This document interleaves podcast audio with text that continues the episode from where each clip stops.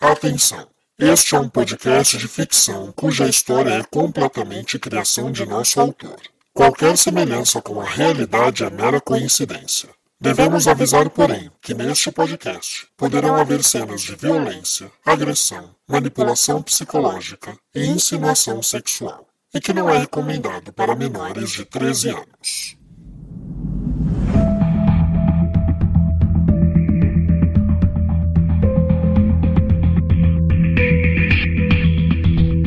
Olá, caro ouvinte. Você está ouvindo a segunda temporada de Sangue Meu.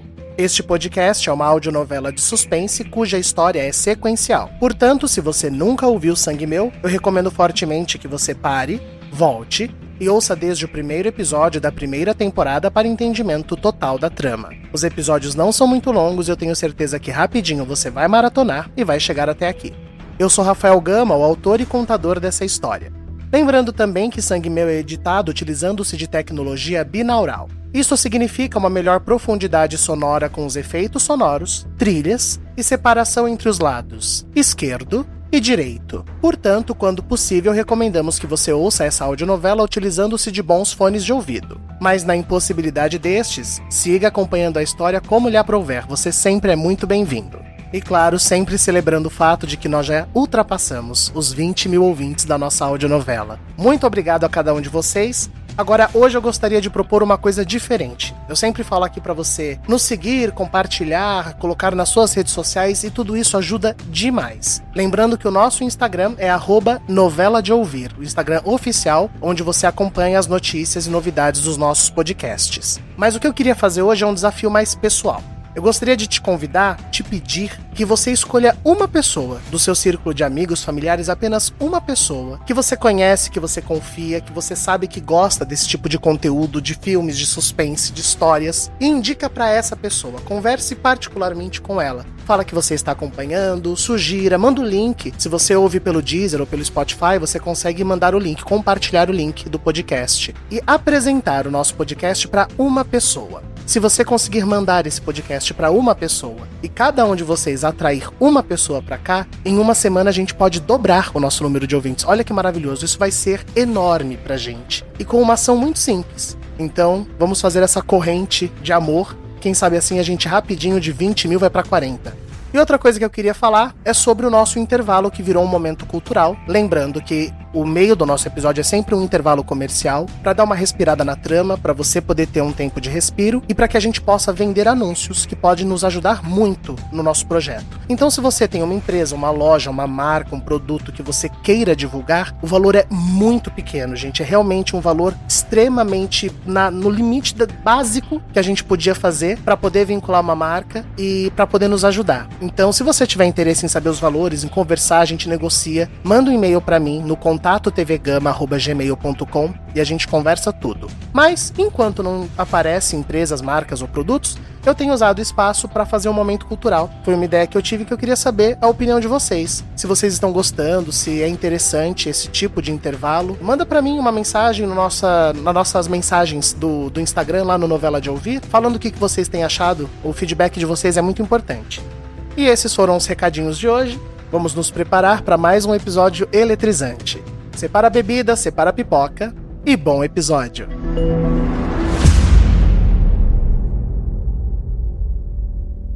No episódio anterior. O que a senhora quer aqui? Meu dinheiro. A senhora não precisa desse dinheiro e nós duas sabemos bem disso. Mas nós também sabemos que não é pelo dinheiro, não é mesmo, querida? Aconteceu alguma coisa mais grave, gente? A gente teve mais uma morte hoje. Com essa já são quatro vítimas e todas com uma trança de tecidos na cena do crime. Só sei que o Adriano passou muito mal. E eu encontrei ele no chão do banheiro. Só que quando ele levantou, não era ele. Não, gente, não pode ser. Eu não tô afirmando que é o Adriano, mas eu acho que a gente tem que se preocupar. Eu acho que a gente precisa observar o Adriano mais de perto. O maluco surtou de novo, é? Não, mas pelo visto ele não lembra o que fez à tarde. O Adriano não tá nada bem. E é nisso que eu vou me apoiar. Pensa bem, Clarice. Assim que seu filhinho surgir como principal suspeito, vai ser melhor um país que goste de você do que um que te menospreza. Saia daqui, agora! Não, não, não, não, não pode ser. Não, não pode ser, não, não é possível. Tá tudo bem, Adriano. Tem, tem umas mensagens trocadas à tarde com, com uma mulher aqui, um, umas coisas sexuais, tem. Tem até nudes dela. Mas, mas eu não lembro de ter uma amante. Eu nem sei quem é essa mulher. Ai, não. Você entende o que isso significa? Vamos fugir, vai. Vem comigo. Ai, Deus me proteja. Vai, vamos. Solange? Amiga, a gente precisa conversar. Tem uma coisa sobre Adriano que você não tá sabendo. Anda, Adriano, por favor. Vai, meu amor, atende, atende.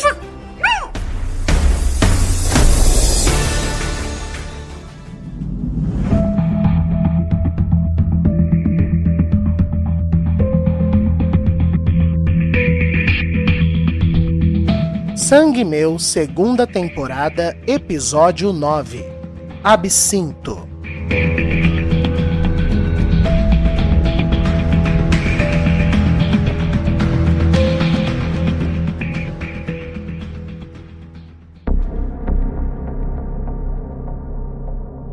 Pelo amor de Deus, moço, eu te dou meu celular, eu te dou dinheiro. Só não faz nada comigo, por favor. Bibiana foi arrastada para um beco na rua em que morava. Ela não conseguiu se virar nem ver quem era a pessoa que estava a sequestrando, e o tremor tomou conta de seu dominado corpo. Shhh! Cala a boca, doutora. Eu não vou fazer mal para a senhora. Não agora. Adriano então virou Bibiana para que ela pudesse olhar em seus olhos, e assim que ela o fez, ela constatou: aquele não era Adriano.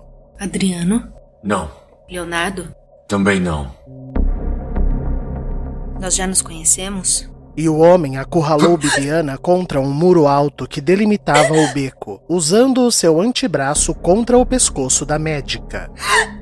Calma, calma, por favor, calma. A gente já se conheceu sim. Eu já encostei nesse pescocinho frágil da senhora. Mas preste atenção, Bibiana. Eu não sou um assassino. Eu só tenho muita, muita raiva dentro de mim.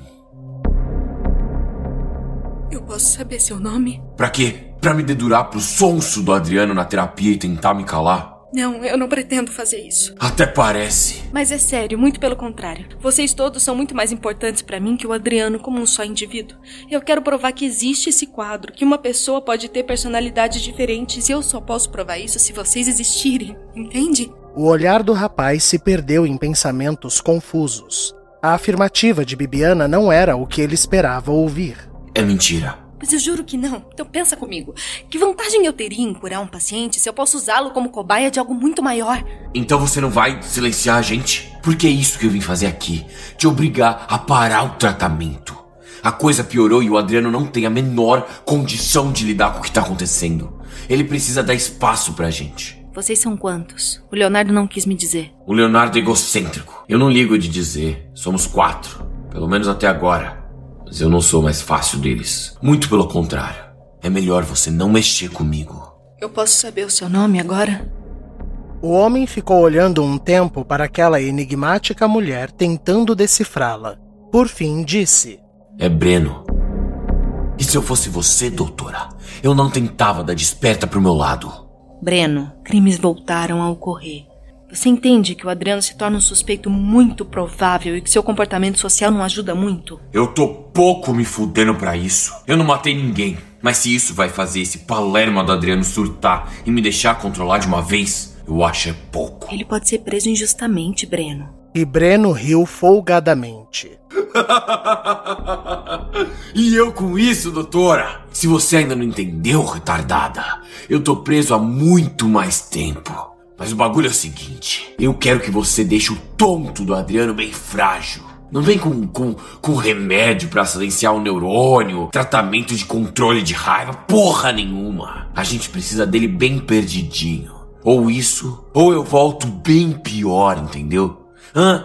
Entendeu? E Bibiana sentiu que precisava testar com Breno também. O eixo, osso, eixo, osso, eixo, osso, eixo. Os olhos do homem travaram. Ele começou a tremer. Sua boca cerrou. A narina direita sangrou. Adriano? E o rapaz desferiu um tapa forte no rosto da médica, pegando ela pelos cabelos do chão. Eu já disse que eu não sou o mais fácil dos quatro, idiota. Enfia esse mantra no teu cu, babaca. Não se mete comigo, doutora, pro teu bem. E pela primeira vez, Bibiana sentiu um medo real. Breno se afastou, andando de maneira malandra. Bibiana ficou olhando, mas alguns passos depois. Meu Deus do céu! O homem caiu duro na sarjeta da rua. Bibiana correu em direção a ele, temendo o pior. Breno estava desmaiado, inerte, porém respirava. De sua bolsa, Bibiana retirou um vidro contendo álcool e fez o rapaz inalar o produto que o trouxe de volta. Olha para mim. Fixa teu olhar. Doutora, onde eu tô? O que, que o que aconteceu? Adriano? É, porque eu virei o outro. Aconteceu de novo. Vem comigo. Eu vou chamar um carro. Me acompanha, por favor. Sim, senhora. E os dois saíram.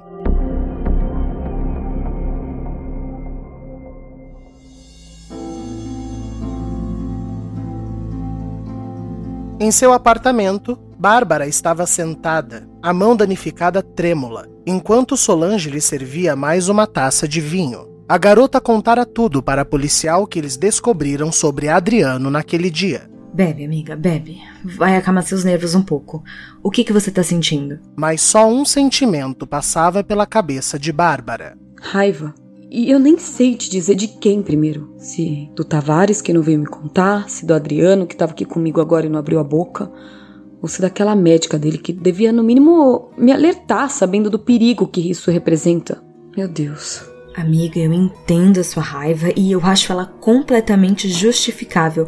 Só tenta, por favor, entender da nossa parte que a gente não tinha provas circunstanciais. A gente não queria te alarmar sem ter certeza. Exatamente porque é algo muito sério. E como é que vocês tiveram essa certeza mesmo? Foi aquele, aquele lance lá do hotel? É, juntou tudo, né? O lance do hotel, o vídeo, junto com o que o Serginho testemunhou. Outro que eu tô com raiva também. Porque ele presenciou o negócio acontecer e não me contou, não me procurou. Mas, amiga, se põe no lugar dele. Se fosse você presenciando algo assim, você ia atrás da esposa do cara ou do Tavares? E Bárbara ponderou mesmo que de contragosto. Tá, tá, mas olha, o que não me desce mesmo é a tal da terapeuta dele. A mulher, ela tava lá. Ela passou o dia com meu marido, levou ele para um hotel e, e, em nenhum momento ela cogitou comunicar a esposa do paciente dela que claramente estava descontrolado. É, isso eu não sei explicar. Agora, o que nos fez ficar mais preocupados é que, de acordo com um vídeo do hotel, o Adriano saiu no meio da tarde se comportando de um jeito diferente.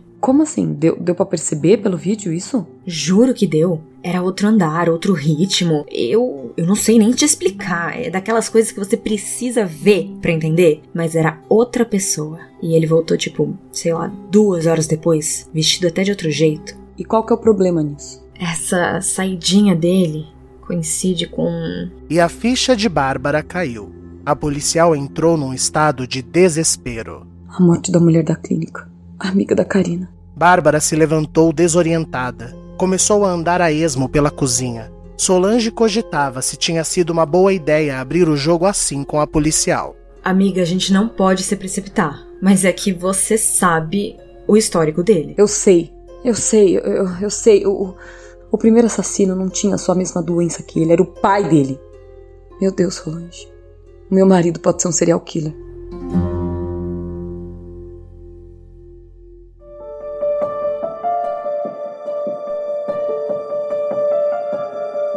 Bibiana levou Adriano até seu consultório, que estava fechado, mas contava com segurança 24 horas no prédio. Então ela conseguiu acessar sem maiores problemas. Levar o paciente para um ambiente familiar onde ele se sinta confortável é algo importante, especialmente após um quadro de síncope. Senta, Adriano. Eu vou passar um expresso bem forte pra gente e vou aferir sua pressão. Você lembra quando foi a última vez que você comeu? Eu jantei com a Bárbara e, e a Duda. Não faz muito tempo. Quer dizer, que horas são? Ah, não. Se isso foi antes de eu levar seu celular, então faz pouco tempo. Menos mal, mas a gente precisa conversar. Eu te fiz algum mal, doutora? Não, mas pode ter feito para alguém.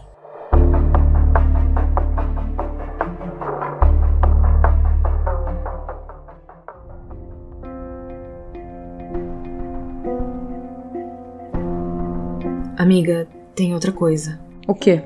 Eu não tava na doce acolher. Eu saí para esparecer, dar uma volta, correr em volta do Ibirapuera. E alguém começou a me seguir. Alguém como? Você conseguiu ver? Não, não deu para ver se, se era homem ou mulher, porque a pessoa usava um moletom bem largo e boné. Espera. Bárbara pegou o seu celular e procurou por um e-mail específico, onde encontrou o que queria. Aqui, aqui, o, o, o, depoimento do Batista, o Tavares me mandou. Ele disse que viu correndo em volta do prédio da Thalita uma pessoa com as mesmas características. Puta merda, Bárbara, eu ia morrer. Era o assassino. O pior não é isso. O, o Adriano, ele, ele desceu para falar com a médica dele faz um tempo e até agora ele não voltou. Não, calma, calma. Ele tava vestido como? Não, não, ele.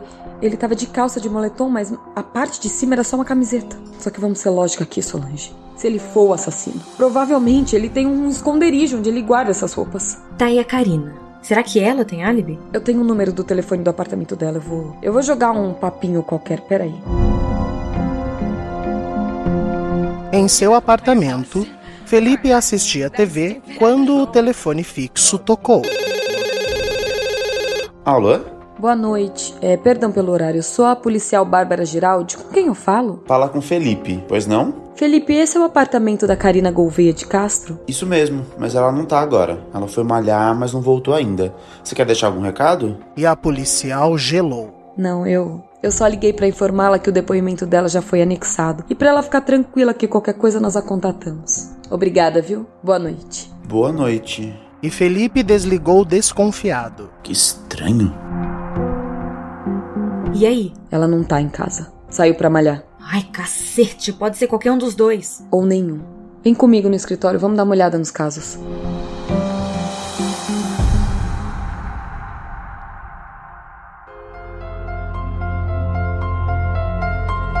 No consultório, Bibiana contou parcialmente o que ocorrera para Adriano. Ela dissera que após a constatação de que ele trocara mensagens sexuais com uma mulher da qual ele não se recordava, o rapaz perdeu o controle e uma outra persona assumiu o corpo dele. E essa outra persona que foi atrás de Bibiana. Ela não disse qual era o nome da persona e nem o fato dela ser muito mais violenta, mas disse que ela havia se recusado a obedecer o comando de Bibiana, e por isso o rapaz teve a tal síncope. Eu achei que eu tava seguro, sabe?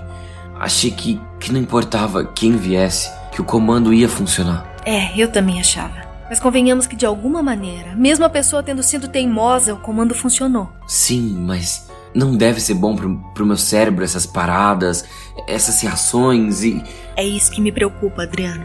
Eu tenho ouvido suas personas e honestamente não acho que você seja capaz de fazer mal para ninguém, independente de qual lado apareça. Eu não sei não, doutora. Eu temo não por mim, mas se as pessoas que eu amo correm perigo. Eu me pergunto se não seria melhor eu me internar em algum lugar, sabe? Acho que ainda não é o caso. Além do mais, a sua filha usa o seu convênio. A Bárbara não consegue o mesmo atendimento com o convênio dela de policial. E se você se desligar do banco para um tratamento desses, vai acabar afetando o tratamento da Duda. Caramba, eu não tinha pensado nisso. Que merda. Até nisso eu posso prejudicar minha filha. Meu Deus. Calma, é por isso que eu te trouxe aqui. Eu quero testar algo mais. É, alternativo. Posso? Qualquer coisa, doutora. Qualquer coisa.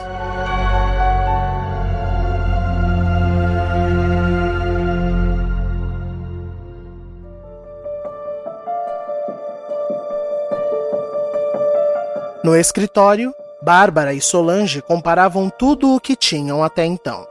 Bom, o primeiro caso foi da Mariana, seguido da Talita, depois o do Tiago e por último da Edileuza. Tá, a Mariana e o Tiago moravam mais afastados, bairros periféricos. Ambos têm muitas coisas em comum, como os papéis do tal livro lá. Qual que era o nome mesmo? Gosto por sangue. Mas a cena da Talita ela parece mais com a da Edileuza porque é mais simples, só acorda mesmo. Outra coisa é que nenhum deles foi realmente enforcado, né? Diferente dos casos do Augusto nos anos 90, aqui a trança de tecidos é mais para enfeite que para matar mesmo. Olha isso, o Thiago foi degolado com um objeto cortante, assim como a Talita. A Mariana foi esfaqueada e aparentemente a Edileuza foi ou envenenada ou asfixiada. A gente ainda não tem o laudo completo, mas não tinha nenhuma perfuração. Pois é, mas aí a gente tem um problema com o modus operandi, né? Porque inicialmente a gente podia separar a Mariana e o Thiago da Thalita e da Edileuza, pelo cenário. Mas pela causa mortes, parece que quem matou o Thiago matou a Thalita. Foi o mesmo estilo. Se forem duas pessoas diferentes, o cenário se explica. Mas não tem o jeito de matar. É comum que, que os serial killers eles mantenham o estilo do crime se ele funcionou da primeira vez, entende? Por exemplo, se eu, eu tentei enforcar e deu certo, eu entendo que eu sou bom em enforcamento, então eu vou manter isso. Ou até mesmo se for por algum fetiche, tipo o BTK, você lembra? Eu até te emprestei o livro. Sim, sim, o cara que amarrava, torturava e matava, sempre nessa ordem. Eu lembro sim. Mas o importante é, alguma dessas coisas elimina o Adriano ou a Karina? Tem a questão da Karina ainda estar tá internada na primeira morte. E embora a gente ainda não tenha ido a fundo para saber se ela deu uma fugida ou alguma coisa assim. E na morte do rapaz foi um domingo. Eu, eu não tava com o Adriano, então eu não sei dizer. Pior que nenhuma morte foi com força extrema, né? Não. Os estilos de crime não envolvem força bruta. Uma navalha afiada, ela degola uma pessoa sem muito esforço. Esfaqueamento, envenenamento, mesmo, mesmo se foi asfixia. A Edileuza era catatônica, qualquer pessoa com um travesseiro ia conseguir fazer isso. Então pode ser homem, mulher, adolescente. Tem que ter alguma coisa, Solange. Alguma coisa que clareie mais as nossas suspeitas. Talvez até alguém que a gente não pensou. Foi quando o celular de Solange tocou.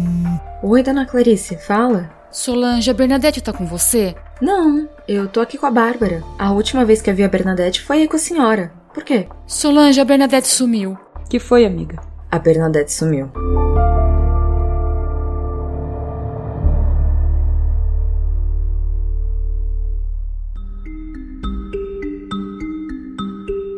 embarcando no último voo daquele dia para Buenos Aires, portando apenas o seu RG e uma excitação que nunca sentira em sua vida, Bernadette estava deslumbrada com tudo o que via. Eu não te falei que era rápido?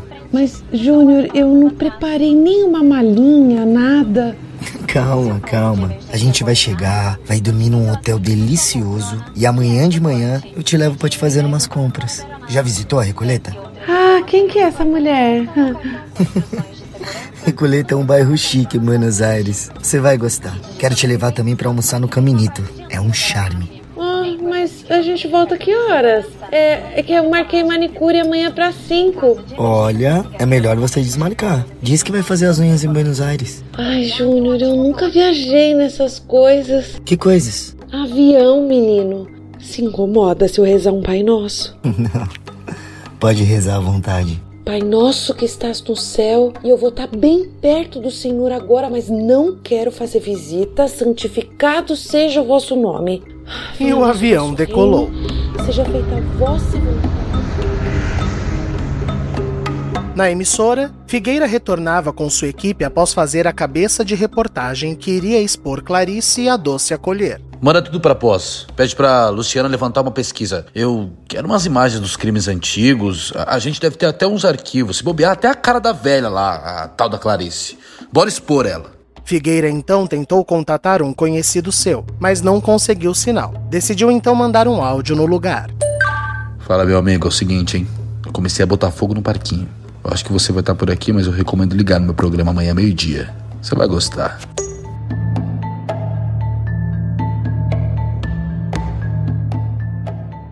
Intervalo comercial. E no nosso momento cultural de hoje eu quero indicar mais um podcast, um podcast brasileiro que é bem famoso, mas assim como o caso Evandro, que quando eu indiquei eu achei que todo mundo já conhecia, eu recebi várias mensagens de pessoas dizendo que não sabiam, que agradeceram o conhecimento. Esse podcast é um podcast também documental. Ele é muito curtinho, tem oito episódios, o que é uma pena, porque dá vontade de ter mais. E chama-se Praia dos Ossos. Ele é apresentado pela jornalista Branca Viana, ela faz um trabalho impecável. Ele trata da história de um crime que aconteceu na Praia dos Ossos, em Búzios, no Rio de Janeiro, na década de 70, aonde a socialite Angela Diniz foi assassinada pelo seu amante Doca Street. O Doca é de uma família extremamente rica e influente. E vocês devem estar se perguntando, é, mas você já contou o crime? Quem matou o podcast vai falar sobre o quê? Eu não vou entregar a jogada, mas eu vou falar que é uma investigação incrível sobre o poder da manipulação da mídia, a influência da moral e do conservadorismo na sociedade e o poder do dinheiro. Uma das coisas mais fascinantes para mim do documentário foi o trabalho de ir atrás de testemunhas. O crime aconteceu nos anos 70 e nós temos entrevistas com pessoas da época. É muito rico. Toda a produção, edição, roteiro, trilha é um documentário chique. Você vai ouvir com gosto. Então, repetindo, Praia dos Ossos, tem no Spotify, no Deezer, tem em todas as plataformas que você encontra Sangue Meu. Vou deixar o nome aqui também na descrição do episódio, mas vale muito a pena. E lembrando que se você tem algo para indicar que seja um livro, uma série, um podcast, manda um áudio pra gente no nosso Instagram, arroba novela de ouvir, e a gente coloca aqui no Momento Cultural. E é isso, vamos voltar com a novela. Voltamos com Sangue Meu.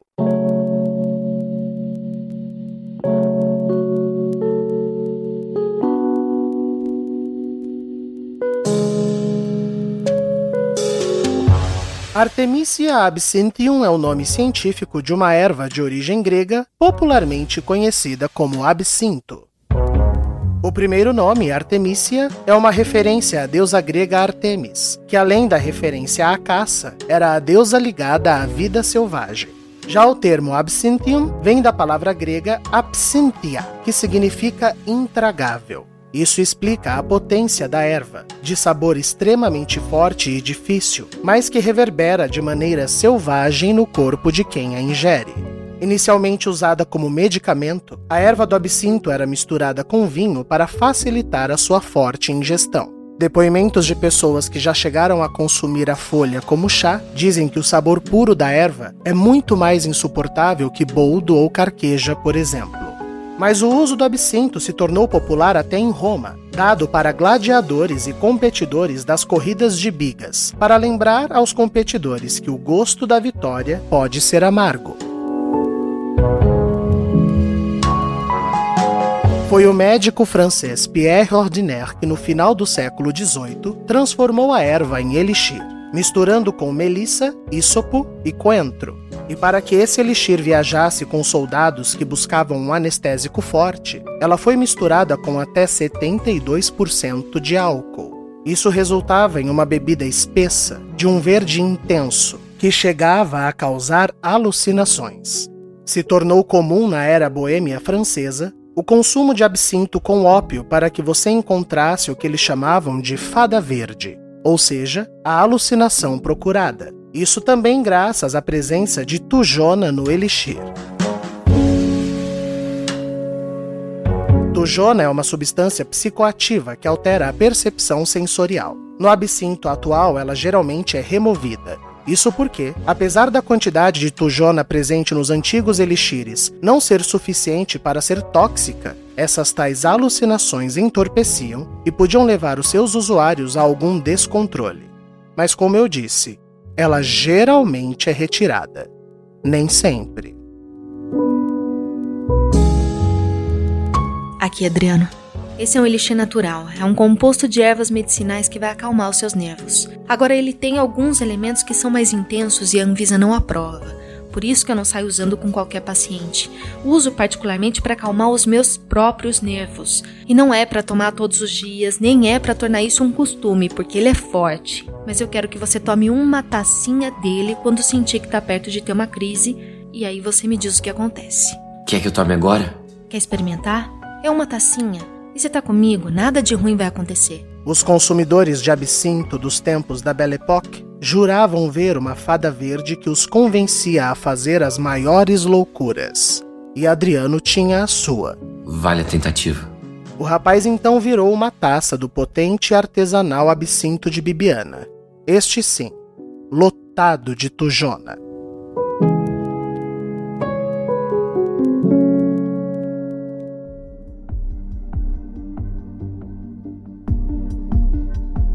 Na doce acolher, Bárbara e Solange chegavam para se encontrar com Clarice. Oi, dona Clarice, o que, que aconteceu? Eu não sei, gente. Ela me deu boa noite, disse que ia rezar e dormir, mas era cedo ainda. Daí eu tive uma encrenca aqui para resolver, fiquei nervosa, decidi fazer um chá. Que encrenca? Acredita que aquele apresentador daquele programa policial péssimo lá, o, o tal do, do Figueira lá, veio bater aqui, querendo me transformar num quadro de programa dele? Tá brincando. Mas com que desculpa, gente? Disse que esses novos casos têm a ver com os antigos e que eu podia servir de, de, de consultoria para os espectadores de, de como se portar diante disso. Ah, olha que absurdo! Como se tivesse um manual de como sobreviver a um crime. Olha, eu fiquei tão pistola.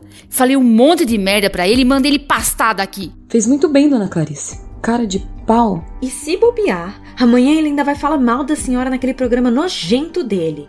Mas tá, a senhora veio, fez o chá. Isso. Daí eu pensei em levar uma xícara pra Bernadette. Bati lá, mas nada dela atender. Daí eu, eu, eu, abri a porta e vi que ela tinha saído. O que eu achei estranho, porque ela nunca é de sair essas horas. Foi aí que eu te liguei. As três então subiram no quarto de Bernadette. A cama da mulher estava desfeita, mas nada demais. A senhora tentou ligar para ela? Liguei, mas só chama. Deixa eu tentar de novo. Solange então ligou e elas puderam ouvir o vibrar do aparelho. Bárbara percebeu o barulho vindo de dentro da bolsa da mulher. O celular dela ficou aqui e a bolsa também. E a carteira? Ela tem uma carteira dourada, onde ela leva o, os documentos, os cartões. Tá aí? Não, a carteira não. Mas quem sai com a carteira e deixa o celular, gente? O Batista ainda tá aqui? Tá. Ele tem um quartinho na guarita da entrada. Ele pode ter visto onde ela foi, não sei. Vamos lá falar com ele. Batista se assustou com a batida em sua porta. Então Bárbara explicou o que havia acontecido. Ela saiu sim. Ela primeiro passou usando um moletom, tipo uma roupa de dormir. Daí ela voltou apressada, parece que foi pegar uma carteira, pelo que eu vi na mão dela. E saiu de novo, mas eu nem pensei que tinha acontecido algo. E tinha mais alguém com ela, Batista? Não, pelo menos que eu vi, não. Ela entrou e saiu sozinha. Ah, mas eu lembro que assim que ela saiu, um carro deu partida aqui perto. É porque eu ouvi o barulho. A gente tem câmera na casa? Pro lado de fora tem a da portaria só. As imagens ficam aqui na guarita. Vamos dar uma olhada. Nas imagens, elas puderam ver quando Sérgio saíra e cruzara com Figueira. Este saindo depois bem irritado, e um pedaço do corpo dele aparentemente aparecia gravando alguma coisa na frente do casarão. Olha lá, não falei? Certeza que ele vai causar amanhã no programa. Aqui, ó, a hora que ela saiu. As imagens mostravam Bernadette passar apressada, voltar pouco depois também apressada e retornar com a tal carteira em mãos, mas não deu para ver com quem a mulher estava falando. Parece que ela foi falar com alguém ali, ó, ali, ó, mais pra direita, ali, ali. Ali é a parede do quarto dela. Será que alguém foi chamar ela? É possível.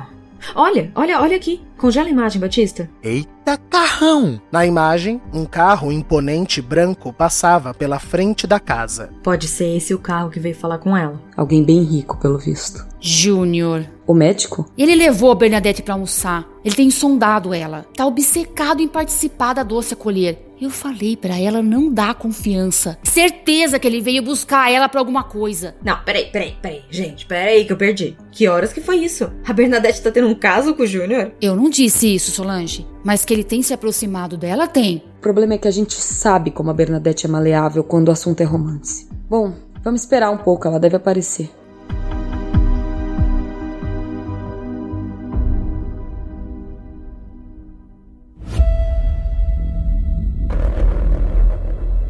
Os braços de Adriano formigavam. Nada intenso ou agoniante, mas algo entorpecente o envolvia. Ele sentia seus músculos pulsarem, mas num ritmo diferente. A língua formigava, o céu da boca também. Um calor intenso surgiu então no centro do peito do rapaz, que lhe causou uma rápida vertigem, e ele precisou abaixar a sua cabeça colocando-a entre os joelhos para não passar mal. Adriano, tá tudo bem? O que você tá sentindo? E com a cabeça ainda baixa, o rapaz começou a rir. Um riso solto, gostoso, quase infantil. Eu sei, às vezes dá um barato, né? Mas você tá passando mal? Então ele se levantou, mas o fez de uma maneira floreada, leve, quase feminina. Olhou para a terapeuta com um sorriso maroto no rosto e, quando falou, não parecia ser mais Adriano. Gente, o que, foi isso? E realmente, não era Adriano. Não era Leonardo, nem Breno. Nossa, eu tô. Eu tô meio zonza, menina. O que, que você me deu? Foi um elixir pra você relaxar um pouco. Anjo, eu tô desnorteada. Eu, hein? Quero mais isso não.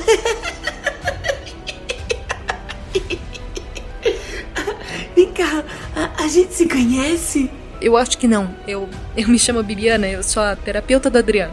Ah, sim, prazer! Eu sou a Fran.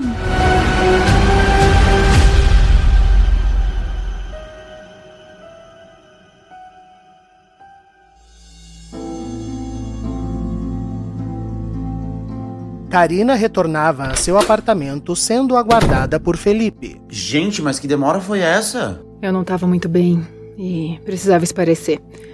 Vou tomar um banho e me deitar. Boa noite. Calma, calma. A, a policial Bárbara ligou. Karina se virou preocupada. O que ela queria? Ela disse que o seu depoimento foi registrado e qualquer novidade ela te avisava.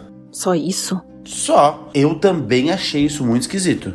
Isso é migué. Ela queria outra coisa e jogou um verde qualquer pra não dar na cara. Ai, desgraçada!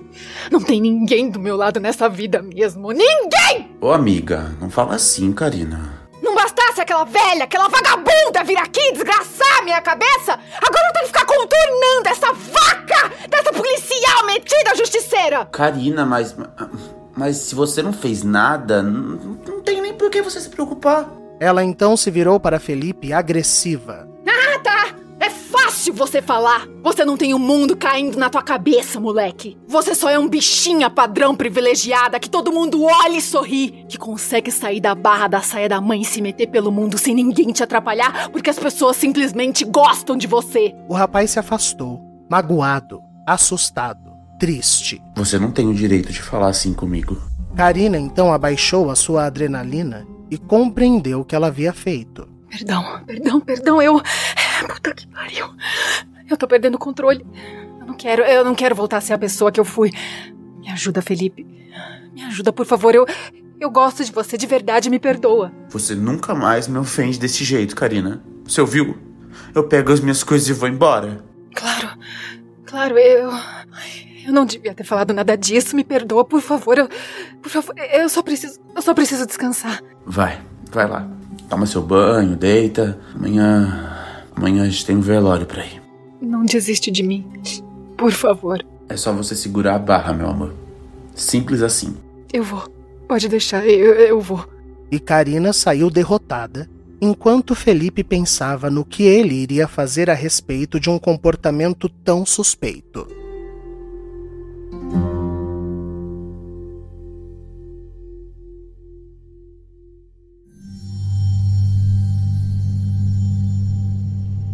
No consultório, Fran mexia nas coisas interessada, distraída.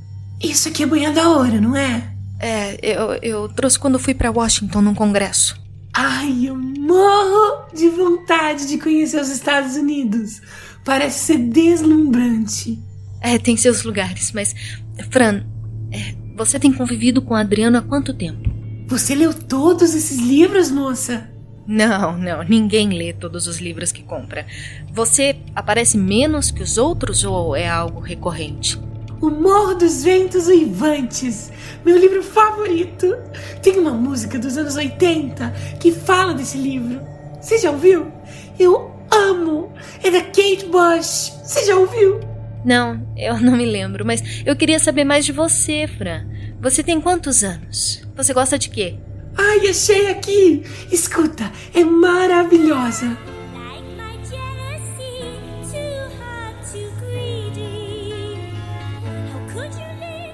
Ah, claro, eu já ouvi sim. Ai, não dá vontade de, de sair correndo assim, essa música. Você costuma fazer isso? Digo, você se sente acuada às vezes pelos outros? Como é a sua relação com eles? Tchau! Fran! Merda!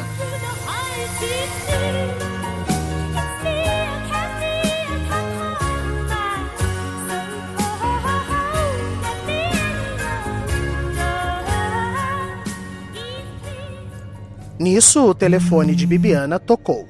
Que foi, Luciano? Que foi o escambau, Bibiana. Você sai daqui com um plano bem do mal intencionado para provocar o casamento do teu paciente. Não me diz mais nada e some desse jeito. O cara é um transtornado. Como é que você quer que eu fique? Ai, calma, não surta. Ele deu uma piorada, mas eu consegui trazer ele aqui pro meu consultório e decidi tentar o absinto. Luciano ficou enfurecido. Como é que é?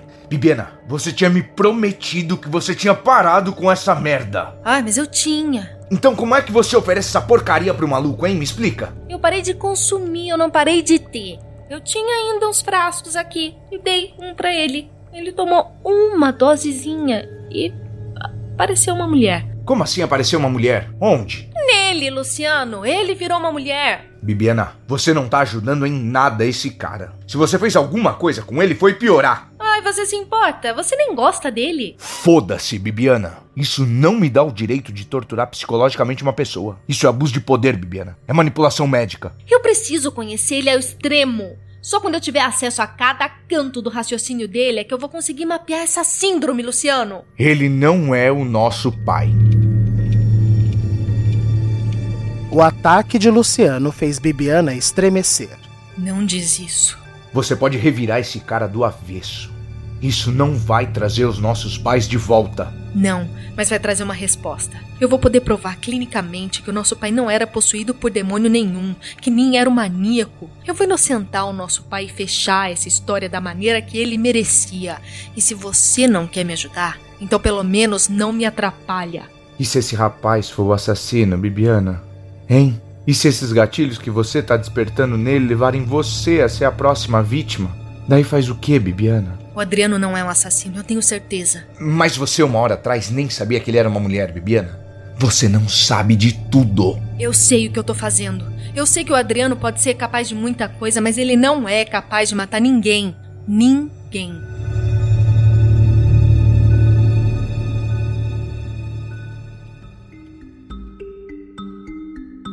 No apartamento de Sérgio, ele recebia uma visita inesperada. Fala, Tavares. Aconteceu alguma coisa?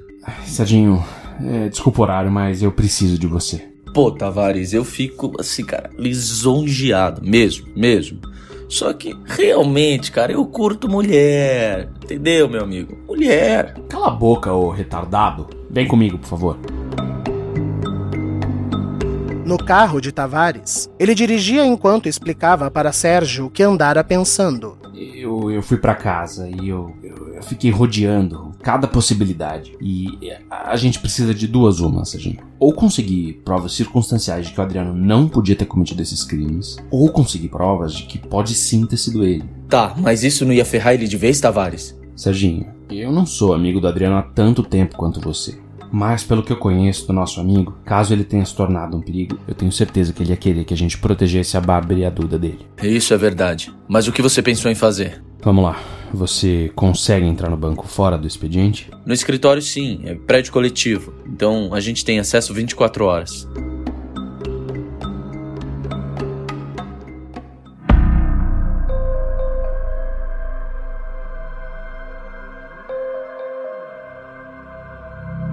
Uma vez dentro do Banco Virtude, Tavares subiu com Sérgio e foram para a sala de Adriano. O que a gente está procurando? Alguma coisa suspeita, qualquer coisa que indique um caminho, a agenda dele, anotações, qualquer coisa, qualquer coisa que, que chame atenção. Ah, tal, talvez a gente não, não, encontre nada, ou pelo menos não pareça algo tão óbvio de cara, né? Mas. Tavares. Deu merda. Sérgio abriu a segunda gaveta da mesa de Adriano e dentro dela, tiras e mais tiras de tecidos variados. Deu muita merda. Bárbara voltava para seu apartamento quando foi surpreendida em sua sala. Adriano? Eu nunca fui com essa cara, sabia? Nunca. Fim do episódio. Hush, hush, sweet Charlotte, Charlotte, don't you cry. Você acaba de ouvir Sangue Meu. Não se esqueça de compartilhar esse podcast em suas redes sociais. No Instagram, marque arroba novela de ouvir. Fazem parte do elenco fixo de Sangue Meu. Aline Neves, Aline Penteado, Bruno Soares, Gabriel Vernucci, Giovanni Pilan, Ellen Kazan, João Paulo Lourenço, Júlia Zan, Mariana Guazelli, Rafael Alvim, Tássia Melo, Vinícius Torres e Vitor Nono. O roteiro, a direção e a edição são meus, Rafael Gama. A identidade visual da segunda temporada é de Júlia Zan. Siga o nosso perfil no Instagram, arroba novela de ouvir, e fique por dentro de tudo. Esperamos você na próxima semana. Até lá, se cuida. I love you till I do.